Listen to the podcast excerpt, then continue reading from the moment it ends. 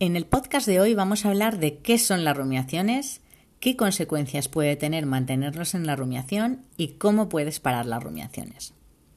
Cualquier cosa que nos suceda, sea más o menos importante, puede provocar que pasemos después mucho tiempo dándole vueltas a ese acontecimiento, en un pensamiento totalmente circular que no nos lleva a ninguna parte. Esto es en lo que en psicología se llama rumiaciones. Detenernos en algunos momentos a analizar ciertas situaciones es normal y sano. Reflexionar sobre algunos acontecimientos que hemos vivido y que han podido ser dolorosos con el fin de obtener un aprendizaje es normal y sano. Son procesos adaptativos que nos permiten llegar a conclusiones y encontrar alternativas de soluciones que nos resulten beneficiosas. En las rumiaciones, por el contrario, no llegamos a ninguna conclusión que nos produzca alivio ni que sea beneficiosa, sino que lo que hacemos es recordar la situación en cuestión una y otra vez, manteniendo nuestra atención en ella y manteniendo en nosotros las emociones de rabia y tristeza que tuvimos en su momento. Por tanto, son pensamientos que no resuelven nada, al contrario, se vuelven un problema en sí mismo. Revivimos de manera constante la misma escena, que puede ser de cualquier situación, una discusión, una ruptura, una crítica recibida, un error cometido. Seguimos analizando cada pequeño detalle de esa situación sin que podamos resolver nada porque eso ya forma parte del pasado y lo único que hacemos es que nuestro malestar aumente. Voy a poneros un ejemplo. Una ruptura de pareja. Todos hemos pasado por ella en algún momento de nuestra vida. En esas circunstancias es normal que aparezcan los porqués.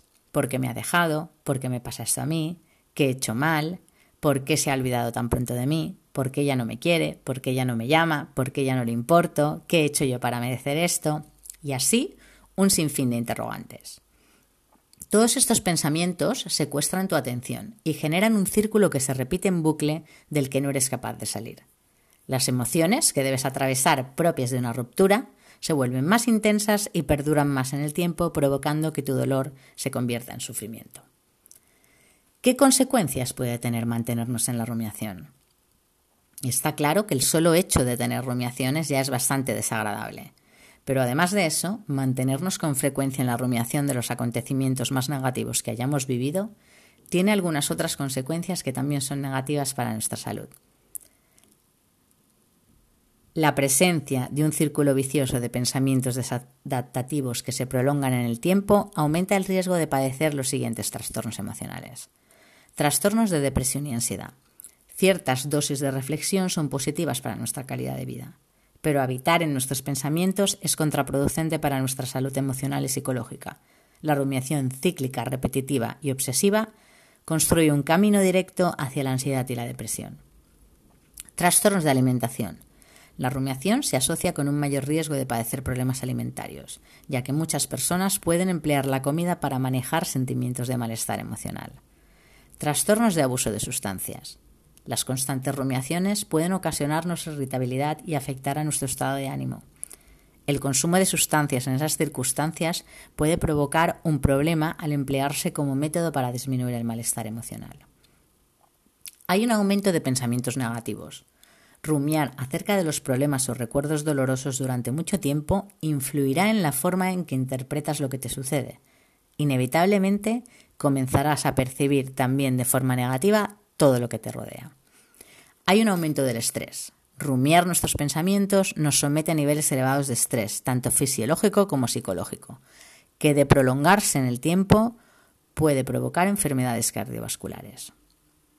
¿Qué puedo hacer cuando tengo pensamientos rumiativos? ¿Cómo puedo parar las rumiaciones?